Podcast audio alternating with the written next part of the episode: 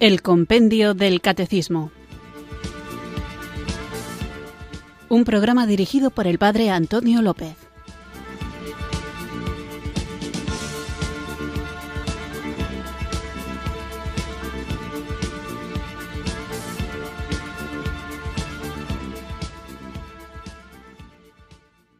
Muy buenas tardes, queridos oyentes de Radio María. Recibido un cariñoso saludo desde Irurzun, en Navarra, quienes sintonizáis una tarde más esta Radio de la Virgen, esta emisora que cambia vidas, Radio María, para escuchar el programa El Compendio del Catecismo, un programa que trata de ayudarnos a profundizar en nuestra fe, una fe que verdaderamente es nuestra pero no en el sentido de que podamos hacer con ella lo que queramos. Es nuestra porque la asumimos, pero no es nuestra porque la fabriquemos, ni mucho menos porque la adaptemos a nuestros propios gustos. Fijaos que hoy vivimos en una sociedad donde prácticamente cualquier cosa se puede personalizar. Te compras un coche y puedes comprarlo tal y como venga de fábrica o puedes personalizarlo. Y personalizar las cosas está muy bien.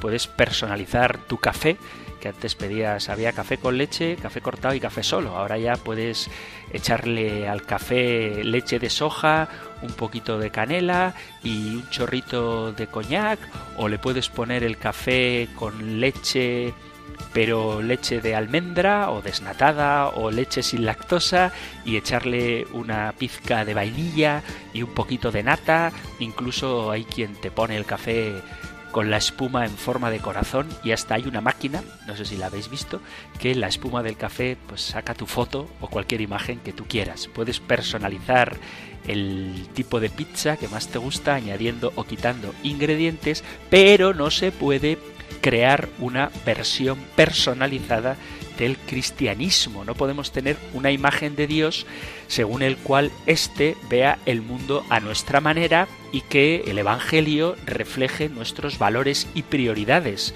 porque entonces terminaríamos haciendo un Dios que es un casi Dios. El Dios verdadero, el Dios que se ha revelado, no es ese que nos inventaríamos con nuestras propias ideas y deseos, sino que es mucho mayor que eso, es alguien que nos trasciende, que merece nuestro respeto y admiración, a quien reconocemos como poderoso, como creador de todo cuanto existe, creador en el sentido literal de la palabra, es decir, que ha hecho el universo de la nada, que sostiene las cosas en la existencia y que desde luego no es mi asistente personal puesto ahí para cumplir mis caprichos. Él está infinitamente por encima de nosotros, le creemos un Dios personal, justo, que tiene un carácter bien definido, que nos hace responsables de nuestros actos y eso significa que juzgará al mundo de acuerdo a su plan de salvación. Un Dios que merece una respuesta que el hombre, por la adhesión de la fe, le das. Desde luego que no se trata de tenerle miedo a Dios, pero sí el sano temor de Dios, que significa que nos acercamos a Él a su manera, no a la nuestra, y que tenemos que estimarle, amarle y concederle la respuesta a su revelación, que es la fe. El pecado, la serpiente ya del Génesis, nos susurra que hagamos lo que nosotros queramos, porque realmente Dios tampoco sabe lo que te conviene.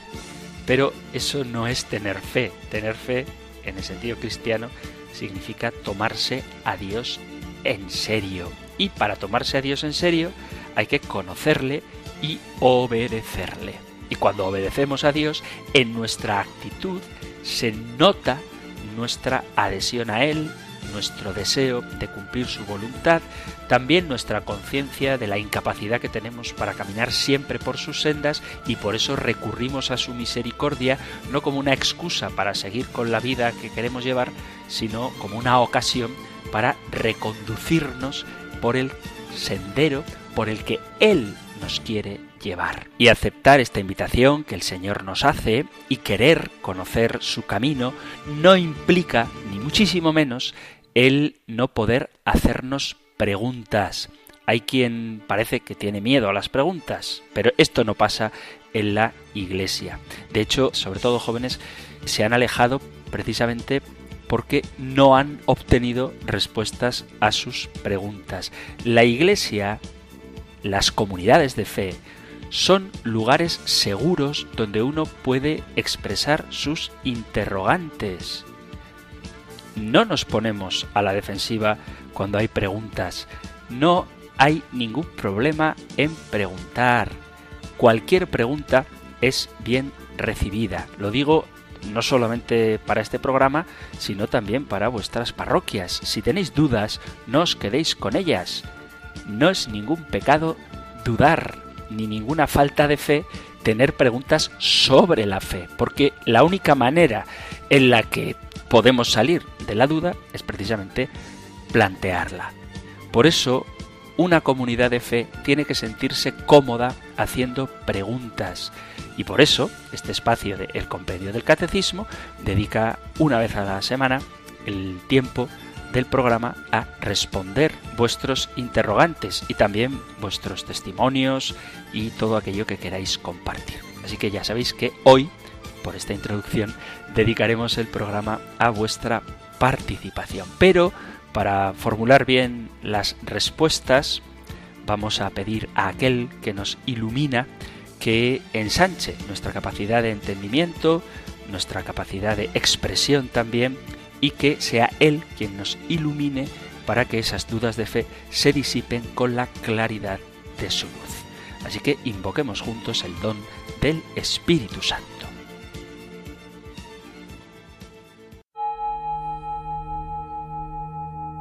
Ven Espíritu, ven Espíritu,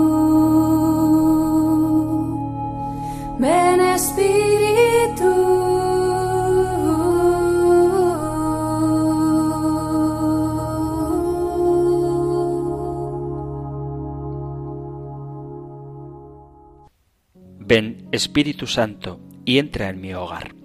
Hoy quiero entregarte a todos mis seres queridos para que hagas en cada uno de ellos tu voluntad maravillosa. Te abro las puertas de mi familia. Entra y derrama amor para que sepamos vivir juntos, para que aprendamos a valorarnos, a respetarnos, para que sepamos dialogar. Protege mi casa de todo mal con tu presencia santa y no permitas que allí reine la tristeza, el rencor o los miedos derrama seguridad, confianza, serenidad y alegría para que todos los que entren en mi casa experimenten qué bueno es vivir en tu presencia. Ven, Espíritu Santo. Amén. Ven Espíritu, ven Espíritu. Ven Espíritu.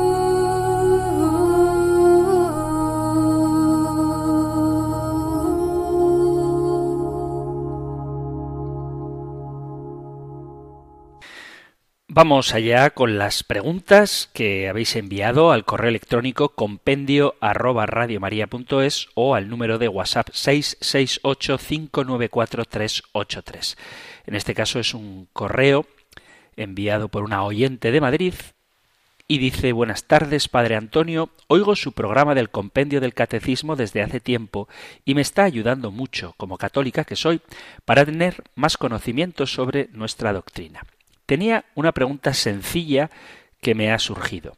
¿Qué pasa con nuestro ángel de la guarda una vez que fallecemos? ¿Le veremos y reconoceremos en el reino de los cielos? ¿Este ángel entonces se queda ya en el cielo o vuelve con otra persona. Un saludo y enhorabuena por el programa. Pues muchísimas gracias por esta interesante pregunta. Gracias también por escuchar el programa. Mirad, la Iglesia nos enseña, y ya tendremos tiempo de hablar de ello detenidamente, que desde el comienzo hasta la muerte la vida humana está rodeada de la custodia y de la intercesión de los ángeles de la guarda, del ángel custodio. Por lo tanto, el hombre goza de la protección y de la guarda de su ángel custodio, incluso en el momento de la muerte. La compañía que nos dan los ángeles no es sólo para esta vida terrestre, sino que su acción se prolonga también en la otra vida. Para entender la relación que une a los ángeles con los hombres en el momento de pasar de esta vida a la otra, tenemos que entender que los ángeles han sido dados a nosotros, han sido otorgados como un regalo del Señor, según dice la carta a los Hebreos en el capítulo 1, versículo 14, dice, es que no son todos ellos espíritus servidores con la misión de asistir a los que han de heredar la salvación. O sea, el ángel de la guarda es un espíritu servidor que nos asiste para heredar la salvación. Y nadie puede negar según la doctrina católica, que cada fiel tiene a su lado un ángel que lo protege durante toda la vida. Los ángeles tienen como misión principal ayudarnos a la salvación. El hombre que entra en comunión con Dios, que esa es la salvación, lo hace asistido, entre otras cosas, por su ángel de la guarda. Y ellos nos acompañan todos los días de nuestra vida, en cada minuto de nuestra existencia.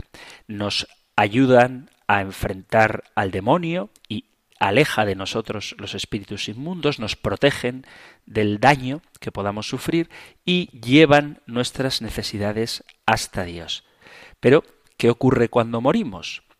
Pues que nos asisten en el momento de la muerte, que es precisamente cuando más necesitamos ayuda y nos mantienen perseverantes en la decisión final de seguir a Jesucristo. Pero además es una opinión piadosa, no vais a encontrar esto en la Sagrada Escritura, pero es una opinión piadosa que los ángeles custodios nos acompañan mientras estamos en el purgatorio y también en el cielo cuando accedemos a él. Además, el ángel de la guarda atiende las oraciones que se dirigen a los difuntos, llevándolas a la presencia de Dios cuando estos están en el purgatorio, y además, finalmente, nos acompañarán eternamente en el cielo, no ya para protegernos, como hacían mientras peregrinábamos por la tierra, sino para acompañarnos en el gozo de la contemplación de Dios.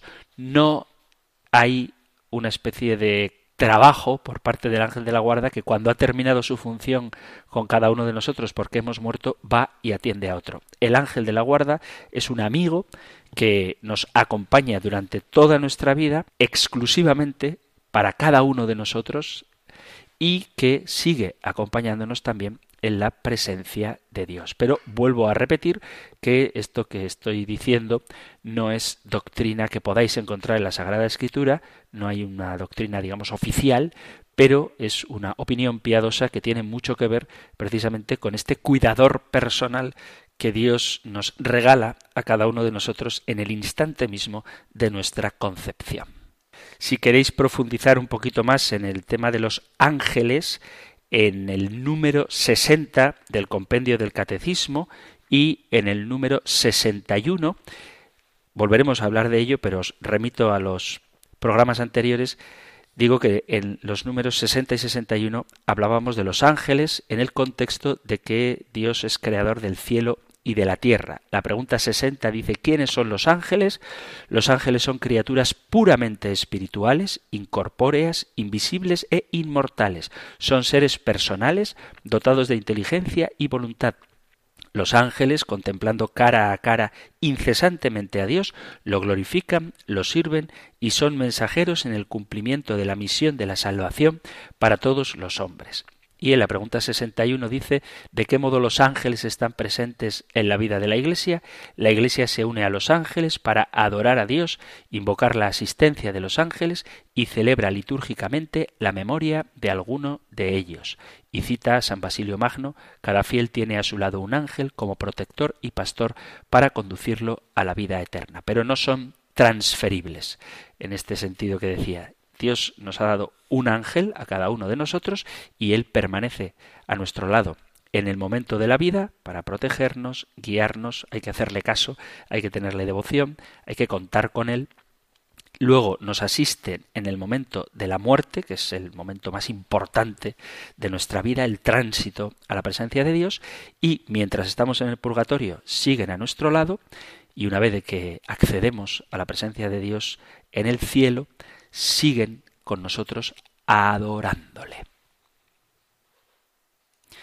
Vamos allá con otra pregunta enviada también al correo electrónico compendio arroba Dice, buenas tardes. ¿Por qué el dogma de la comunión de los santos sí aparece en el credo de los apóstoles, por cierto, perfectamente inteligible para cualquiera, y no aparece en el credo niceno constantinopolitano, por cierto, demasiado académico y poco inteligible para los fieles? Muchas gracias. Nos escribe un oyente desde Murcia haciendo esta apreciación a propósito del artículo del credo apostólico, creo en la comunión de los santos, que, dice él, y tiene razón, no aparece en el credo niceno.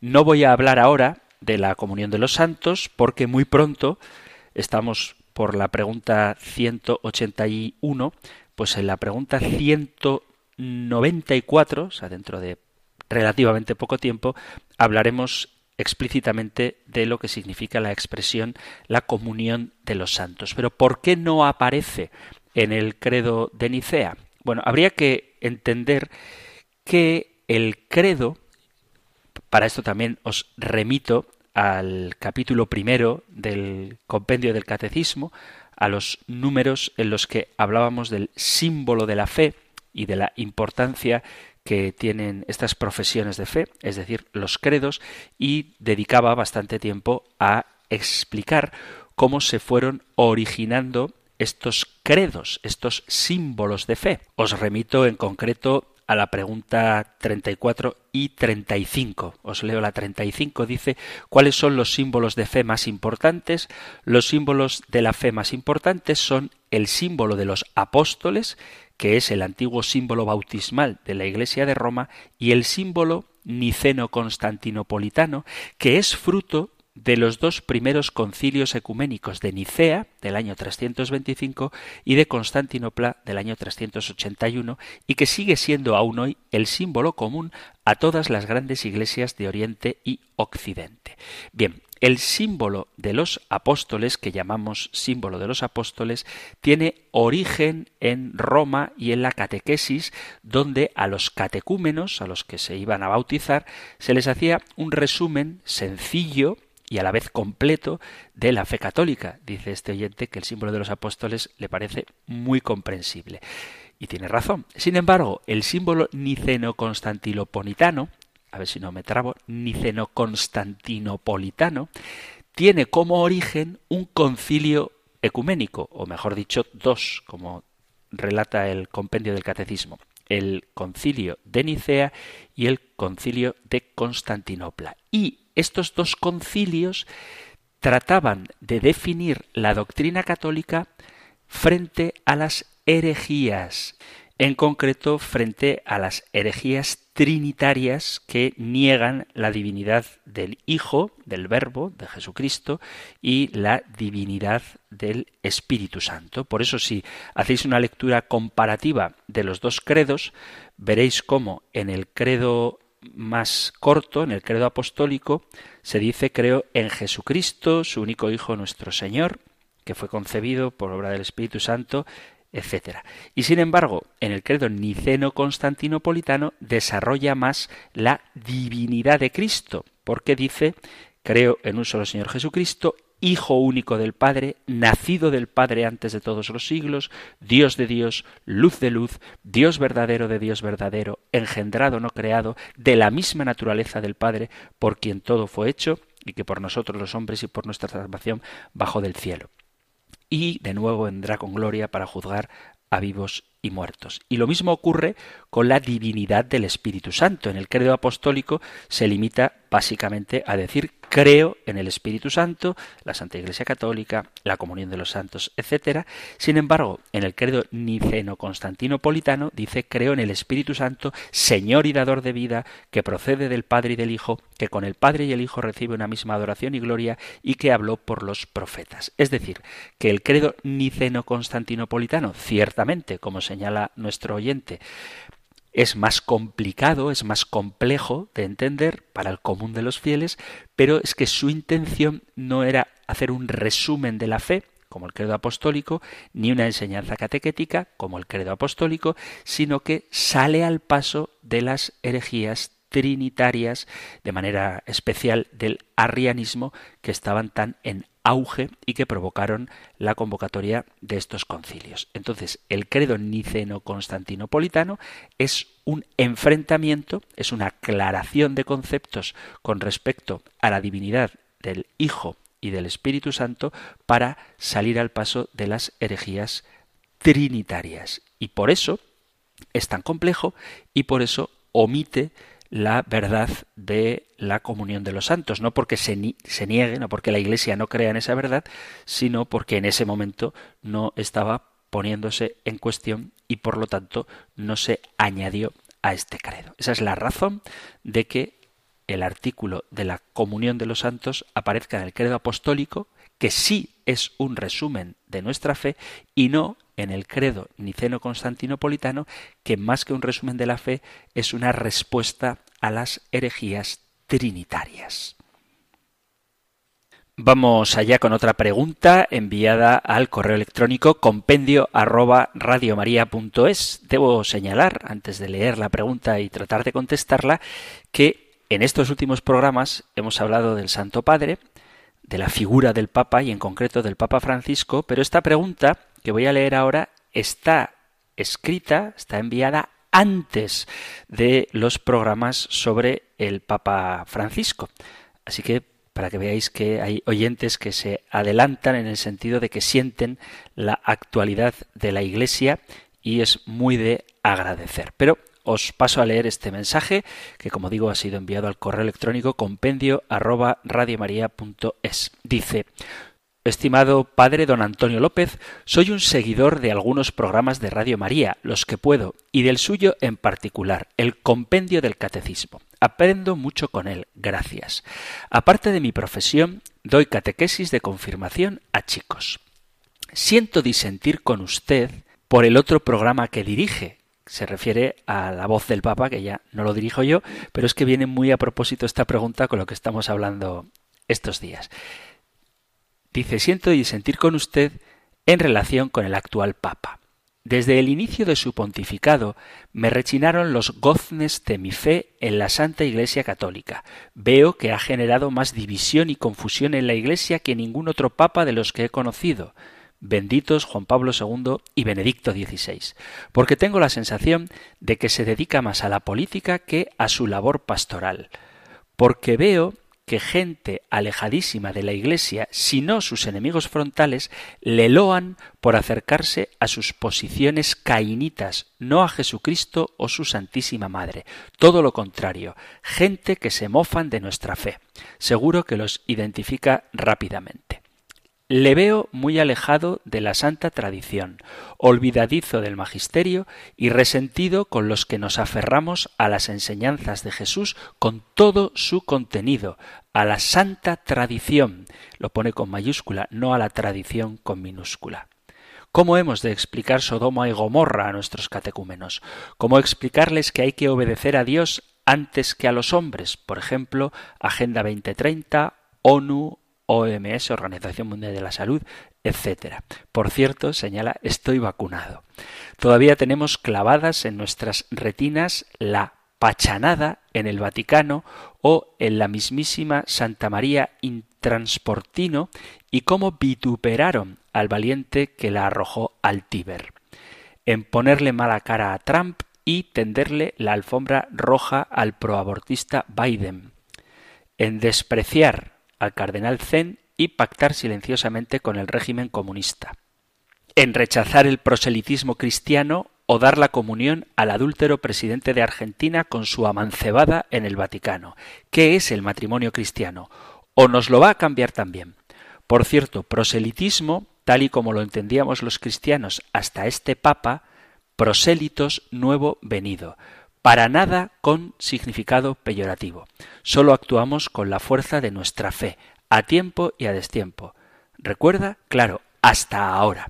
En fin, padre, lo lamento en el alma, pero no somos pocos los fieles que nos sentimos confundidos y desamparados con la actual cúpula. Agradeciéndole de antemano su santa paciencia y dedicación, atentamente, y me pone una postdata, se ve que estaba acatarrado cuando envió el programa, dice eso, cuídese ese catarro. Pues muchas gracias por preocuparte por mi salud y sobre todo por compartir tus inquietudes con este programa. Vamos a tratar de responder así muy por encima, porque sería muy interesante, pero no vamos a llevar tanto tiempo, a cada una de las cuestiones que nuestro oyente plantea. Digo que esta pregunta o este correo electrónico ha sido enviado antes de los últimos programas sobre el Santo Padre que hemos tenido en el compendio del Catecismo y quizá muchas de las cosas estén ya respondidas.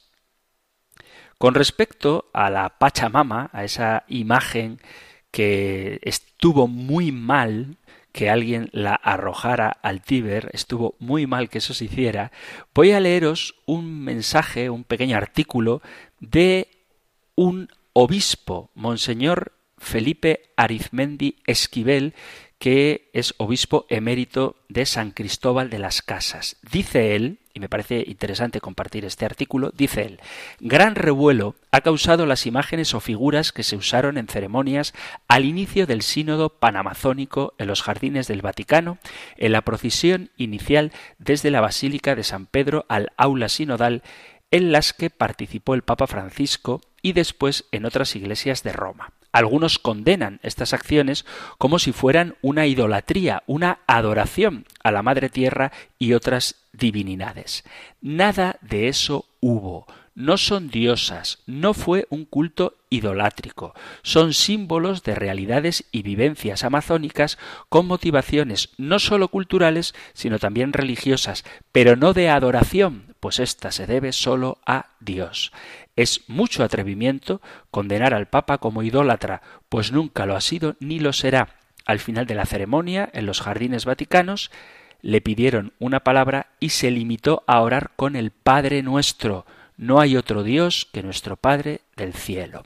Hace años, en un encuentro en el CELAM, la Conferencia Episcopal Latinoamericana, que me tocó coordinar en Cochabamba, Bolivia, sobre los diferentes nombres de Dios en las culturas originarias del Cono Sur, pregunté a un indígena aymara si para ellos la Pachamama, la Madre Tierra, y el Inti, el Padre Sol, son dioses, y me respondió quienes no han recibido la evangelización los consideran dioses. Para quienes ya fuimos evangelizados no son dioses, sino los mejores regalos de Dios.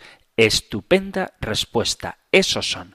Son manifestaciones del amor de Dios, no dioses. En mi anterior diócesis, cuando yo escuchaba que con mucho cariño y respeto se hablaba de la Madre Tierra, me sentía molesto, pues yo me decía, mis únicas madres son mi mamá, la Virgen María y la Iglesia, y cuando veía que se postraban para besar la tierra, más me incomodaba. Pero conviviendo con los indígenas, comprendí que no la adoran como a una diosa, sino que la quieren valorar y reconocer como una verdadera madre, pues es la que nos da de comer, la que nos da el agua, el aire y todo lo que necesitamos para vivir.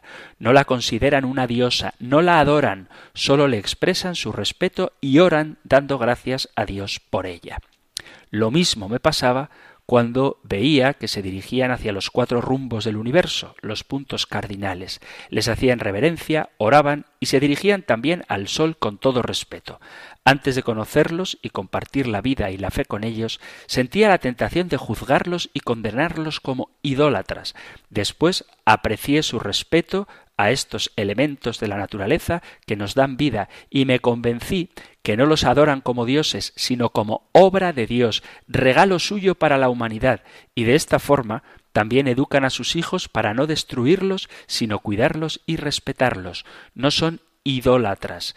Quienes eso afirmen no los conocen y los juzgan a distancia, desde lejos y desde fuera. La tierra y el sol son criaturas de Dios y sólo a Él adoramos. Dice la Biblia, entonces el Señor Dios formó al hombre del polvo de la tierra.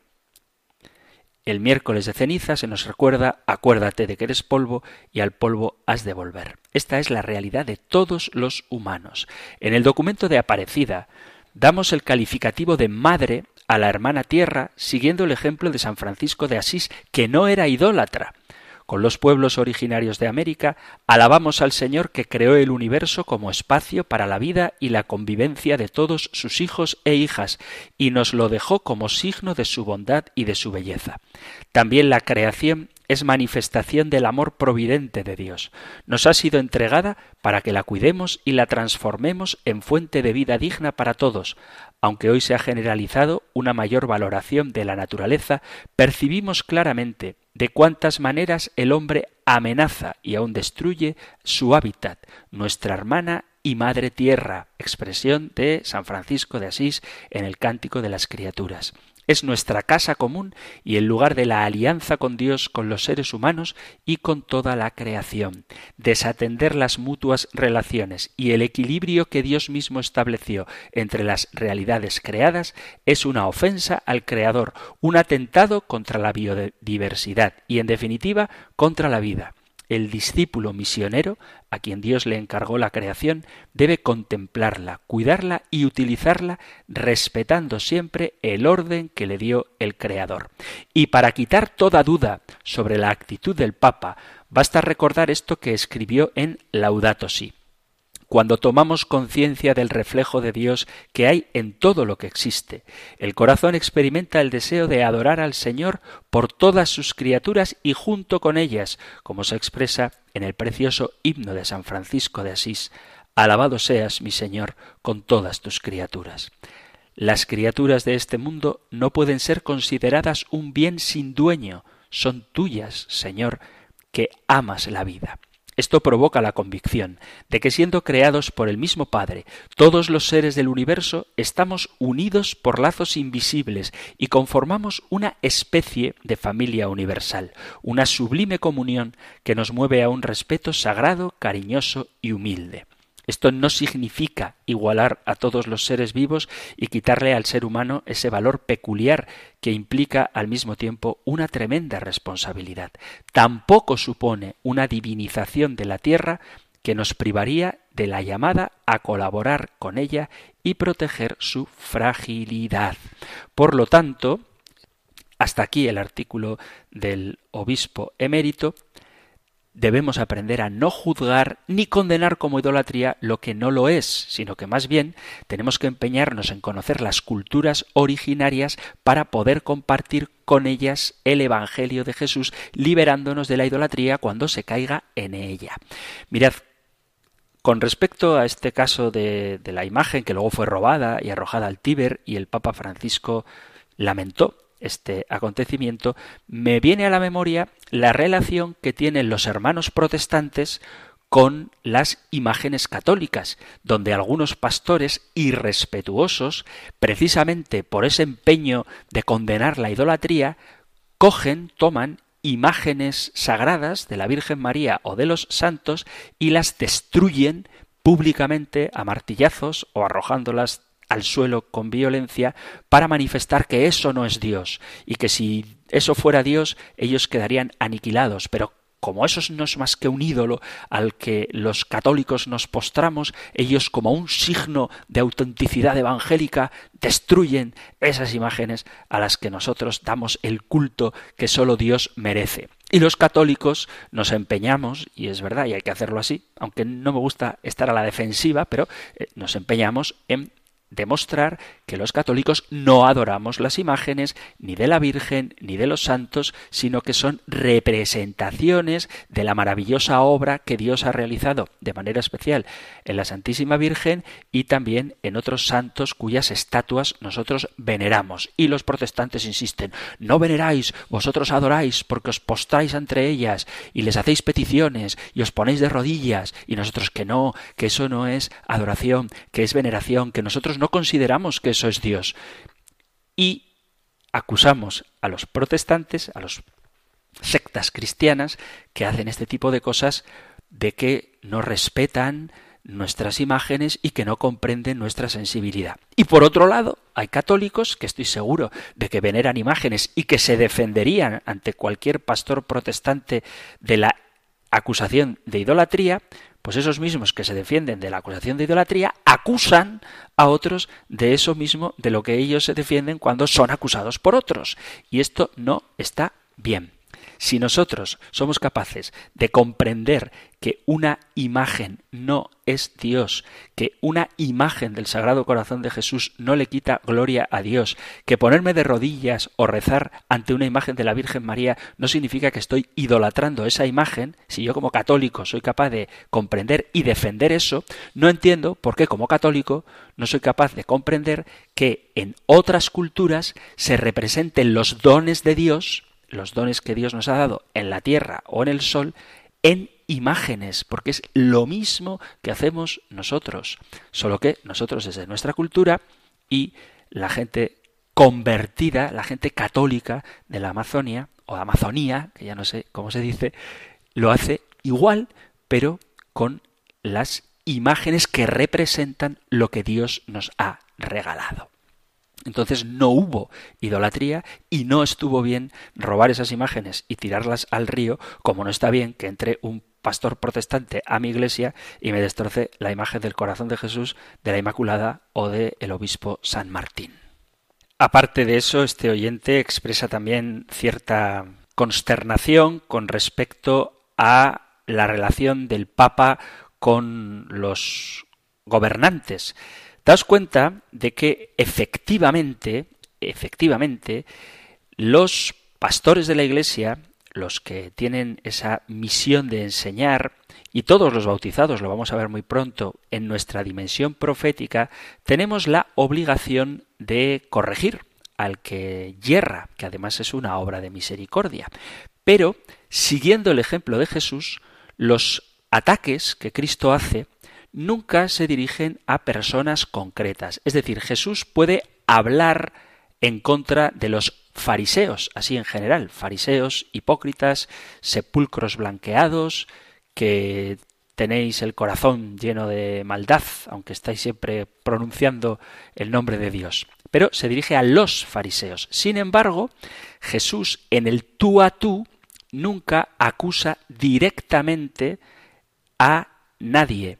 Al contrario, acoge, acoge a Nicodemo, acoge a los fariseos en cuya casa come, acoge al publicano Mateo, acoge el discipulado de José de Arimatea, es decir, Jesús acusa a los pecadores para que se conviertan y se arrepientan, pero en el trato personal, en el trato individual, es sumamente cariñoso y cuidadoso. Por eso, lo que nosotros como cristianos tenemos que hacer, lo que el Papa debe hacer, además con toda la dimensión diplomática que tiene como jefe de Estado que es y demás, es ciertamente denunciar las situaciones de injusticia, pero no acusar en concreto a ningún pecador para no hacerle sentir atacado. Por eso, nosotros tenemos que tratar con sumo cariño, y el Papa también lo hace, incluso a los más obstinados pecadores, por más que eso no obste para que seamos valientes a la hora de denunciar las situaciones de injusticia.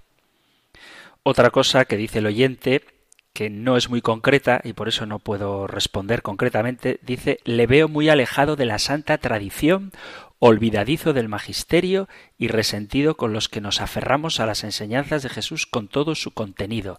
Yo, sinceramente, no veo al Papa ni alejado de la tradición, ni olvidadizo del magisterio, entre otras cosas porque él hace magisterio, ni para nada resentido con quienes queremos ser fieles a las enseñanzas de Jesús. De hecho, Él es el custodio de las enseñanzas de Jesús. Ya hemos visto que la expresión de que la Iglesia no crece por proselitismo no es del Papa Francisco, sino del Papa Benedicto XVI, y por supuesto que el Santo Padre predica a tiempo y a destiempo y además habla de las verdades de fe. El Papa habla de la salvación, habla de los sacramentos, habla de Jesucristo, cita constantemente la Sagrada Escritura, habla con muchísima claridad del demonio, del cielo, de la posibilidad del infierno. Es decir, no hay ninguna verdad de fe que el Papa Francisco haya puesto en cuestión.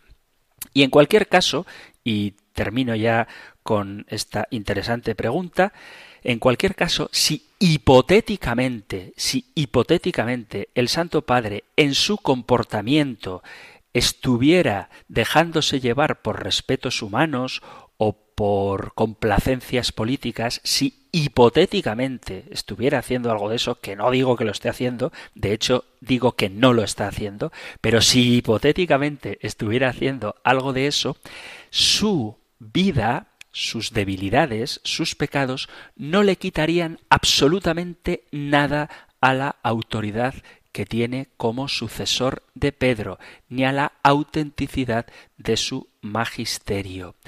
Vuelvo a repetir algo que salió en el programa anterior.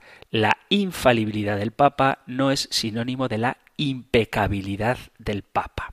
Aunque en el caso del Papa Francisco, yo creo que sus acciones públicas son correctas. Es mi opinión, se puede discutir las cuestiones que queráis, pero la enseñanza del Papa Francisco está en absoluta continuidad con la de sus predecesores y desde luego en total armonía con la Sagrada Escritura, con la tradición de la Iglesia y con el magisterio de quien él mismo es representante y autoridad suprema. Y por cierto, una, una última cosa.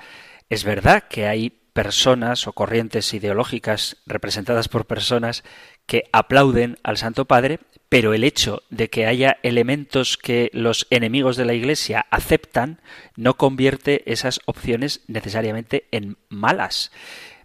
Si las opciones políticas que niegan la divinidad de Jesucristo dicen que hay que cuidar de los pobres y el Papa dice que hay que cuidar de los pobres, pues eso es estupendo estamos de acuerdo en algo. No se trata de ir en contra de nadie. La Iglesia Católica no va en contra del mundo, al contrario, lo que pretende es transformar el mundo. Y si yo puedo tener un diálogo fructífero con un miembro de un partido comunista para ver cómo podemos mejorar la situación de los pobres en mi parroquia, no tengo que rechazar los puntos de acuerdo para construir una sociedad mejor, por el mero hecho de que la persona con la que comparto una cierta inquietud no comparta mi opción religiosa, no comparta mi fe en Jesucristo.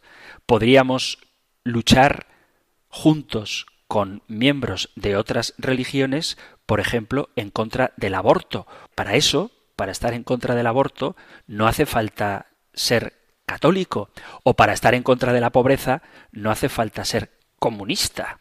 De hecho, yo pienso que todas las opciones políticas pretenden hacer de este un mundo mejor, solo que por caminos diferentes y no necesariamente acertados.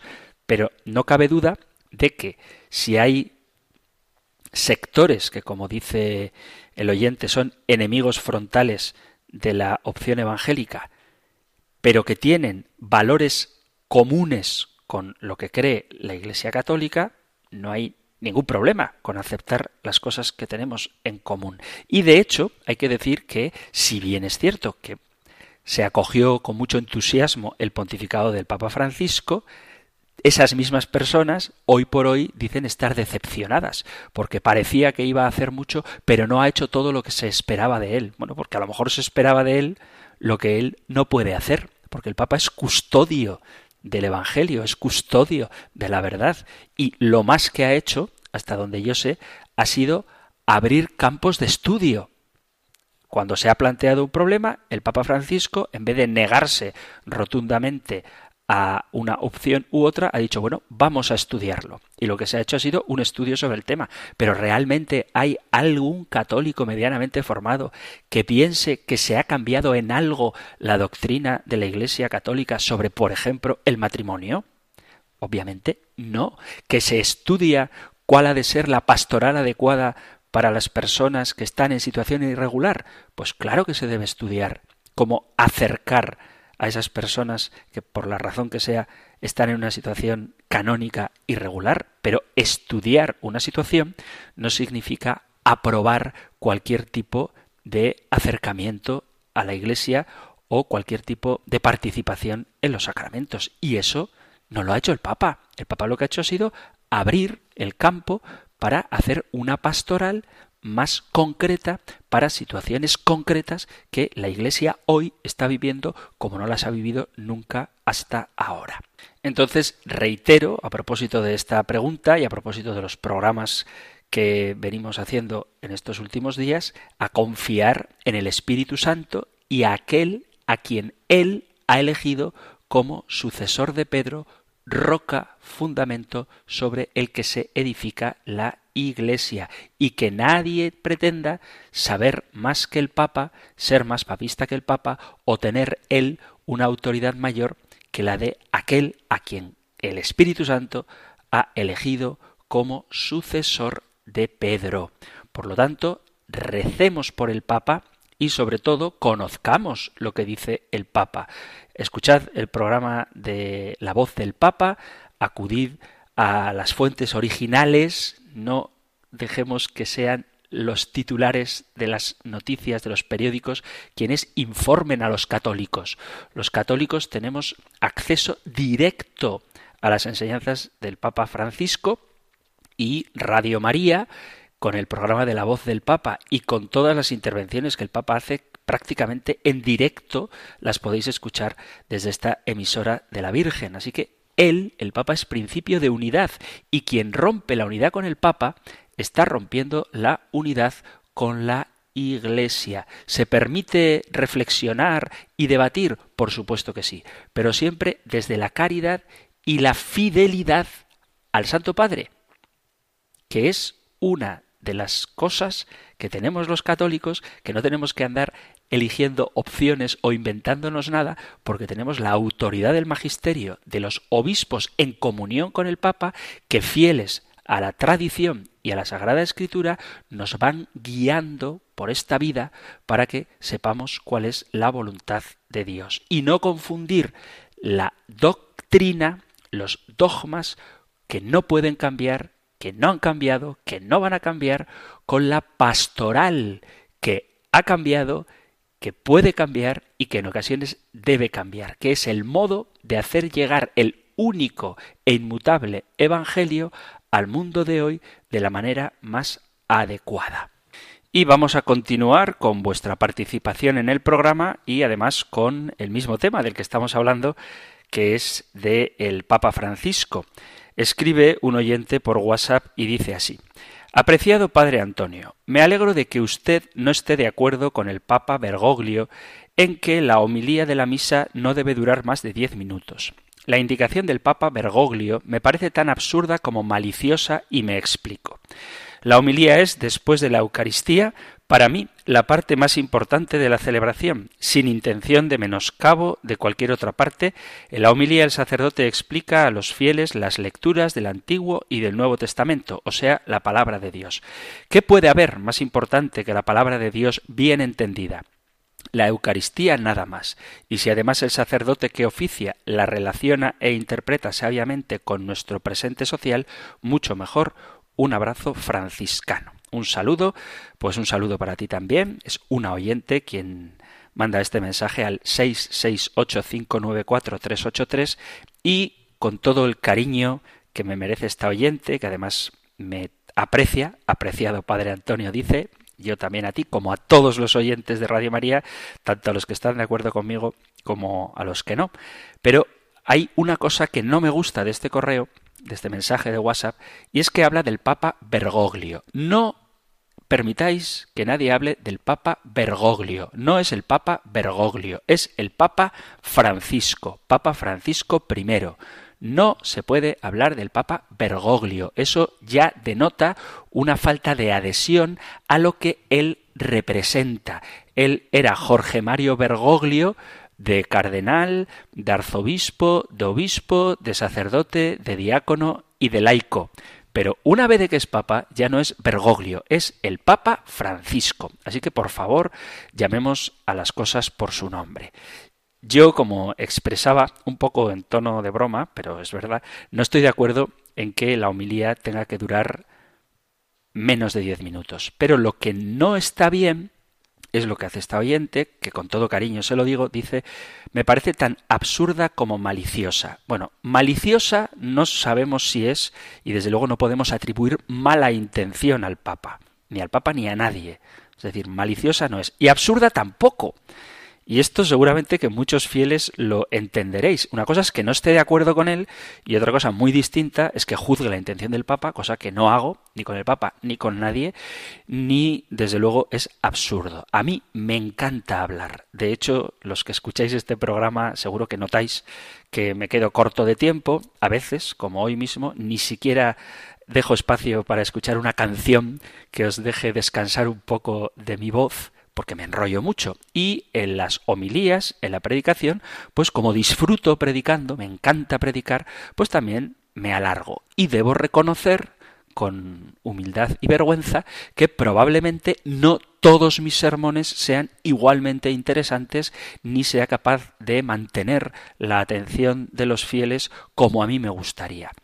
Y entiendo que el Papa dedique en Evangelii Gaudium varios números a la preparación de la homilía, porque hay muchos sacerdotes que piensan y no es un juicio, simplemente la experiencia que uno puede percibir, que la homilía, pues uno improvisa y dice lo que quiera, o en vez de preparársela bien, lo que hace es, pues más o menos, improvisar y dar vueltas y vueltas, a veces con un lenguaje que no es accesible, a veces con ejemplos que no son comprensibles o muchas veces utilizando palabras teológicas que la mayoría de los fieles no alcanzan a comprender. Y no es sinónimo de una buena homilía una homilía larga.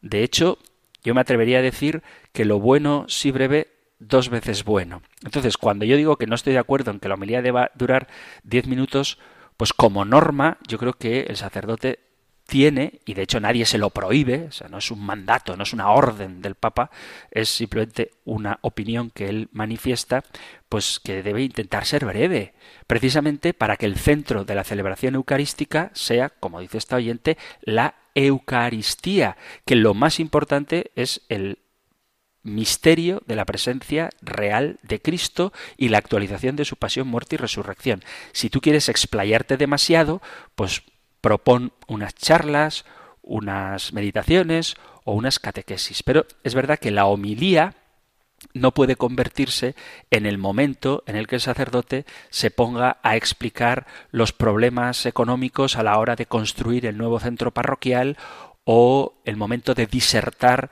sobre las últimas noticias de actualidad. entiendo que se hable un problema parroquial, entiendo que se haga referencia a la actualidad, pero la homilía tiene que estar orientada, como dice muy bien esta oyente, a la celebración de la Eucaristía. Pero lo que no está bien es que hablemos de la malicia del Papa, porque es que eso es un juicio temerario que no debemos hacer nunca, ni desde luego de lo absurdo de una norma que en muchos lugares tiene mucho sentido, por más que yo no esté de acuerdo con eso. Si hay quien lamentaría que las homilías duren menos de diez minutos es porque hay muy buenos predicadores a los que os gusta escuchar y eso es genial.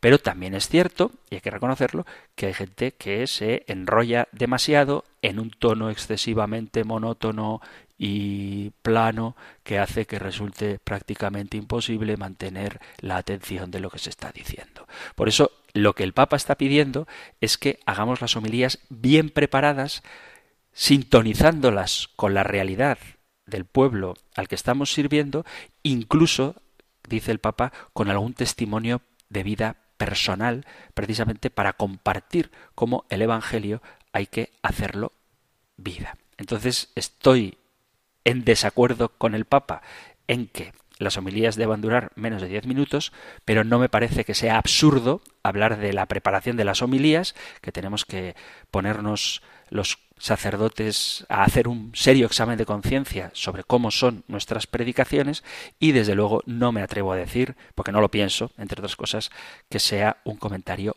malicioso. Y se ha terminado nuestro tiempo para el programa de hoy. Han llegado más mensajes hablando del Papa, también, por supuesto, a favor del Papa, expresando su cariño, su amor, su devoción hacia él.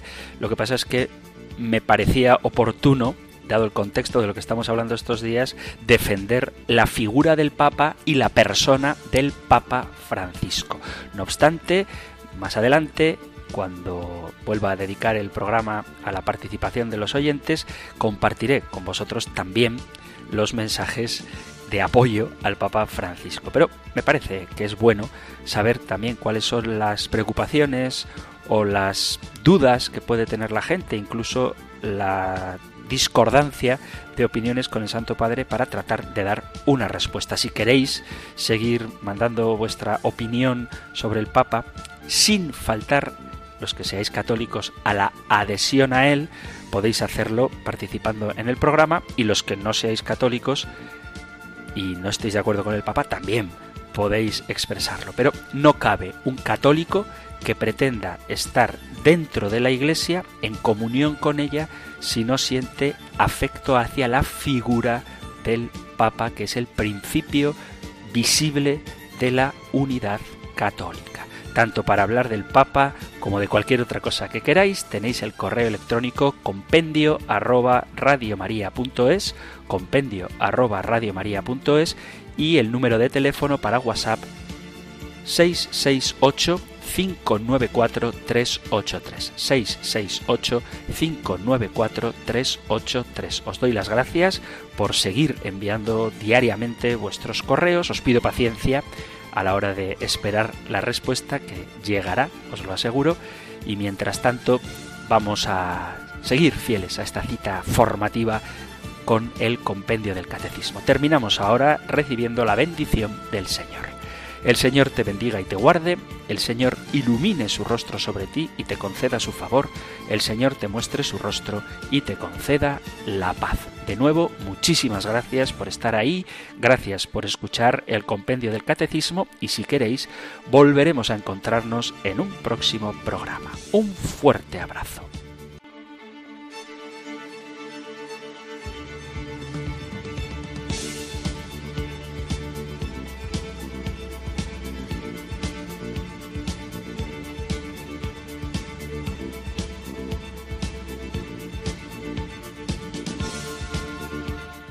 El Compendio del Catecismo. Un programa dirigido por el Padre Antonio López.